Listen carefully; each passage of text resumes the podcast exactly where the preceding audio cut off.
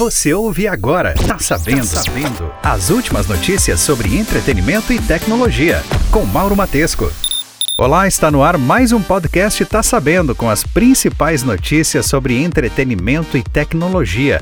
Essa é a edição 83 e aqui falamos de música, cinema, aplicativos, tecnologia, redes sociais e muito mais. Se você curtiu o nosso conteúdo, aproveite para compartilhar com seus amigos. Um abraço e boa semana!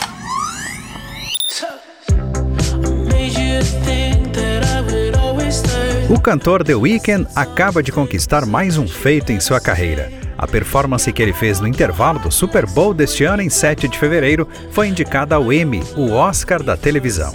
Além dele, apenas Bruno Mars em 2014, Bruce Springsteen em 2009 e Prince em 2007 foram indicados entre os artistas masculinos que também fizeram a importante apresentação.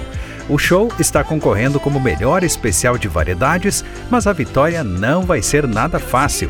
O artista está competindo com a festa do Grammy, a do Oscar e mais dois programas que celebraram a eleição de Joe Biden. A performance do Super Bowl também foi indicada para dois prêmios técnicos, o de melhor design de iluminação e o de direção técnica. A Netflix vai apostar pesado em produções nacionais nos próximos meses. A empresa anunciou que vai lançar pelo menos um novo conteúdo brasileiro por mês a partir de julho até o fim do ano. Serão séries, documentários e reality shows feitos por aqui para agradar a todos os públicos. Ao todo, serão pelo menos 10 novas atrações brasileiras, todas anunciadas neste primeiro momento. Algumas dessas obras já estão disponíveis, como o documentário Elise Matsunaga Era uma Vez um Crime. Entre os destaques estão o documentário João de Deus, que conta a história do médium que se tornou protagonista do maior escândalo de assédio sexual do Brasil.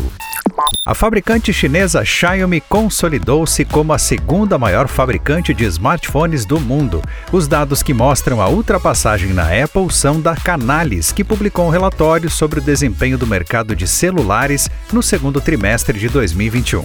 A Samsung segue a líder com 19% do mercado global, com um crescimento mais tímido em relação ao mesmo período do ano passado. Até por isso, a distância para a Xiaomi ficou pequena. Os chineses agora têm 17% do setor contra 14% da Apple.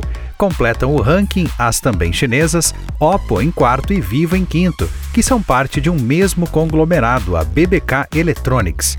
O que mais impressiona no ranking é o crescimento acelerado da Xiaomi, que melhorou 83% em relação ao mesmo período do ano passado. Meses atrás, o Twitter anunciou que profissionais que utilizam a rede social para alcançar seus consumidores logo teriam um perfil mais robusto e informativo. E finalmente essa função parece estar mais próxima de ser lançada para o público em geral. O recorrente informante Alessandro Paluzzi descobriu que parte do processo para adotar o Twitter para profissionais está pronto e mostrou quem poderia adotar o um novo tipo de conta no futuro. A transição para ter um perfil profissional no Twitter seria tão simples quanto no Instagram e no TikTok. As categorias e os tipos de conta podem ser alterados a qualquer momento. Os perfis profissionais do Twitter seriam uma maneira de formalizar a atualização de empresas e artistas na rede social, diferenciando-os dos demais usuários. Hoje, o selo de verificação quase que funciona dessa maneira, dando garantias de que o perfil se trata de uma empresa ou celebridade de fato. Por enquanto, o perfil profissional do Twitter está em teste com profissionais selecionados dos Estados Unidos e não há previsão para o seu lançamento oficial. Já faz algum tempo que o setor de tecnologia da informação ATI enfrenta déficit de profissionais. Aqui no Brasil, essa carência deve ser de mais de 408 postos de trabalho até 2022. Com isso, as perdas acumuladas entre 2010 e 2020 já alcançam 167 bilhões de reais. Os dados são da Softex, uma organização social voltada ao fomento da área de tecnologia da informação. Atualmente, o Brasil é o décimo maior mercado do mundo no setor de TI. Na América Latina, é o líder e responde por 40% do total, segundo a Associação Brasileira das Empresas de Software. O Brasil forma anualmente cerca de 45 mil especialistas em tecnologia da informação e há 70 mil novas vagas por ano, segundo os dados da Associação das Empresas empresas de tecnologia da informação e comunicação. O WhatsApp liberou uma função muito esperada pelos usuários. A empresa anunciou o novo recurso multiplataforma do app, ainda em fase beta, que permite utilizar o mensageiro em até quatro dispositivos simultaneamente, sem precisar do telefone celular. O smartphone não precisa estar carregado ou conectado à internet. O usuário poderá conectar a sua conta do WhatsApp em qualquer aparelho de forma independente, mas no primeiro uso ainda será necessário usar o celular para confirmar o número de telefone no aplicativo. Além disso, os dispositivos serão desconectados caso o usuário não use o WhatsApp no celular por mais de 14 dias. O mensageiro ressalta que mantém o nível de privacidade em todos os dispositivos com criptografia de ponta a ponta. É válido ressaltar, no entanto, que o recurso multiplataforma só está disponível para usuários que utilizam a versão mais recente do beta ou o Business Beta do aplicativo. Até o momento, o WhatsApp não revelou quando a novidade será disponibilizada de maneira pública. Um cartucho lacrado do clássico Super Mario 64 foi leiloado por cerca de 8 milhões 170 mil reais no último dia 11. O game de Nintendo 64 foi vendido por uma casa de leilões americana e se tornou o primeiro jogo a ser arrematado por mais de um milhão de dólares. Além de conquistar um novo recorde, o cartucho do jogo, lançado em 1996, foi avaliado com pontuação raríssima pela especialista em games Wata. Dias antes, a empresa já tinha marcado um recorde com a venda de uma cópia de The Legend of Zelda para Nintendinho NES por 4 milhões e meio de reais. Em abril de 2021, um cartucho de Super Mario Bros. foi vendido por 3 milhões e 400 mil reais pela mesma casa de leilão sediada em Dallas, Texas. WhatsApp baniu mais de 20 milhões de contas dentro de uma janela de um mês, entre 15 de maio e 15 de junho, por uso não autorizado de envios automatizados e spam. Desse total, 2 milhões das linhas telefônicas tinham um código originado da Índia, revela um relatório divulgado pela própria plataforma. Segundo o mensageiro, a onda de banimentos não considera apenas o comportamento dos perfis, mas também informações não criptografadas disponíveis, incluindo denúncias de usuários, fotos de perfil e capas e descrições de grupos. Desde 2019, o pente fino contra contas irregulares ficou cada vez mais severo. A média internacional de banimentos no WhatsApp fica próxima a 8 milhões de contas por mês. A briga pela audiência das redes sociais continua muito acirrada. Agora é a vez do Facebook chegar com tudo para tentar desbancar os sistemas de monetização dos rivais. A rede social de Zuckerberg deve distribuir mais de 5 bilhões de reais em suas plataformas até o fim de 2022, valor destinado a recompensar criadores do Face e do Insta. A ideia é implantar um sistema semelhante ao do TikTok e do Kawaii para remunerar todos os criadores, inclusive aqueles que estão apenas começando a construir seu público. A rede deve oferecer diversas maneiras de receber, como metas diárias, alcance de objetivos específicos e, em casos mais restritos, financiar até projetos de influenciadores digitais. Segundo a plataforma, em post publicado no blog oficial, os novos bônus serão adicionados no aplicativo do Instagram até agosto e no Facebook até o fim do ano. Enquanto os concorrentes ficam na casa das centenas de milhões de dólares, o Facebook eleva o patamar para a casa dos bilhões. Após diversas montadoras se anteciparem e anunciarem o fim da fabricação de carros a combustão para a próxima década, chegou a vez da União Europeia se posicionar e oficializar a data para que isso se torne uma norma no continente. O Parlamento Europeu sugeriu que os carros a combustão deixem de ser vendidos a partir de 2035. Por mais que seja uma data plausível para que as proibições sejam iniciadas a nível continental, o Parlamento Europeu sabe que muitos investimentos precisarão ser feitos para que os cidadãos da Europa participem dessa mudança. Segundo a Reuters, a reunião também expôs outras metas relacionadas à emissão de gases e poluição. A Comissão de Assuntos Climáticos da União Europeia quer reduzir as taxas de CO2 no continente em 55% até 2030. Todas as propostas ainda precisam ser votadas pelos membros do Parlamento Europeu e pelos países que formam o bloco, algo que deve levar pelo menos dois anos.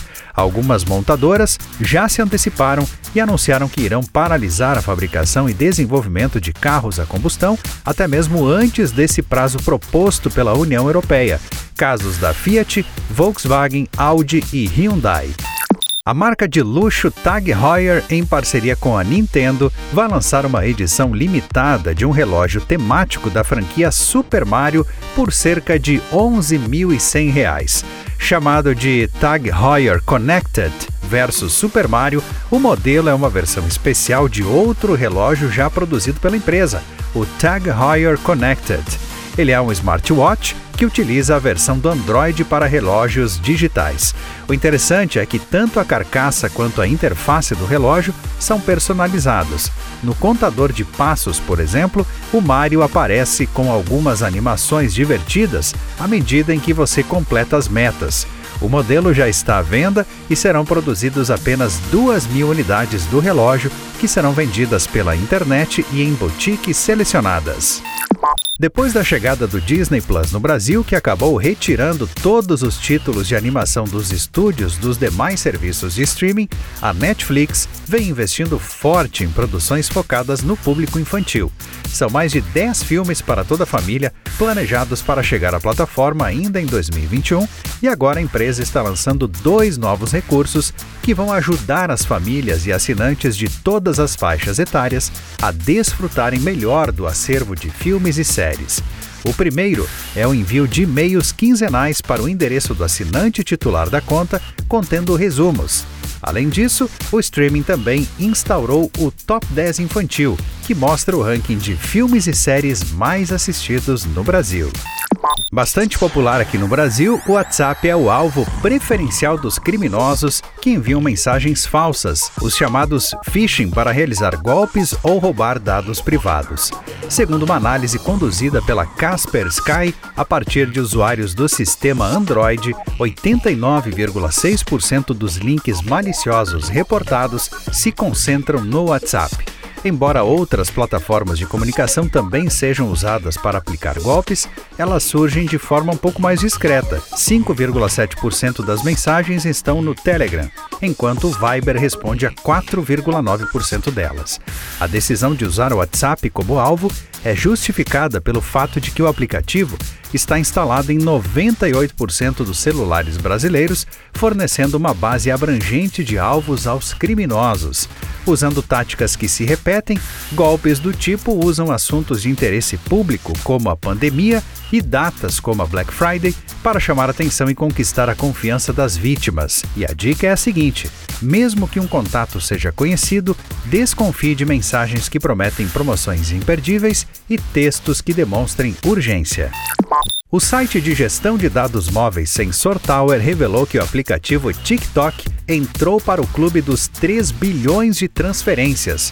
Ele é o primeiro programa fora do ecossistema do Facebook a alcançar a impressionante marca e, além disso, é apenas o quinto em toda a história a superar o marco. Os outros quatro são WhatsApp, Messenger, Facebook e Instagram.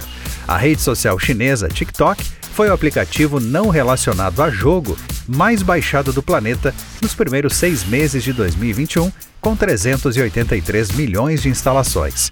Em todo o mundo, as pessoas já gastaram mais de 2 bilhões e 500 milhões de dólares no TikTok. Apenas 16 aplicativos não relacionados a jogos acumularam mais de um bilhão em receita bruta desde o ano de 2014, sendo que Tinder, Netflix, YouTube e Tencent Video foram os únicos a alcançar o mesmo valor do TikTok ou mais. O Magazine Luiza anunciou sua mais nova aquisição. Agora a empresa comprou a Kabum, um dos maiores e-commerces de games e tecnologia do Brasil. Segundo a empresa, o contrato de compra fechou em mais de 3 bilhões e 500 milhões de reais, que serão pagos em três parcelas. Esta é a maior compra da Magalu até agora. Com essa aquisição, a empresa deve reforçar a sua estratégia de expansão nos setores de tecnologia e jogos. Em pouco mais de um ano, a Magazine Luiza já comprou o total de 21 empresas até agora incluindo o Jovem Nerd e o Canal Tech, também voltados ao público geek. O Cabum foi fundado em 2003 por dois irmãos em São Paulo e é responsável pela Cabum Sports, tetracampeã nacional de League of Legends. Atualmente, a empresa conta com 2 milhões de clientes ativos.